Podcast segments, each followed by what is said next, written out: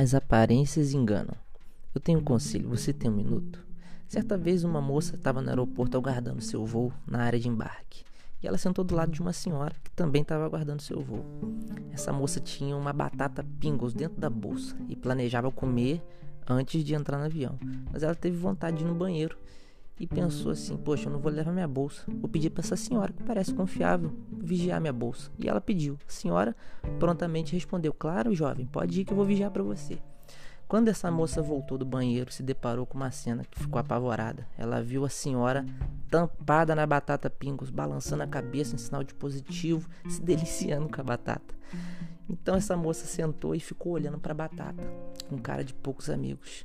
E a senhora disse: Minha jovem, você conhece essas batatinhas? Elas são maravilhosas, né? Como comigo. A menina se sentiu insultada pela senhora e pensou: Eu só não arrebento essa senhora porque a gente está aqui no aeroporto. Alguns segundos depois, a senhora disse: Pode ficar com o restante porque eu preciso pegar o meu voo. Deus te abençoe. E ó, não se esquece de uma coisa: nem tudo que parece ser é. A garota estava tão revoltada que perdeu até a fome e foi guardar batata na bolsa.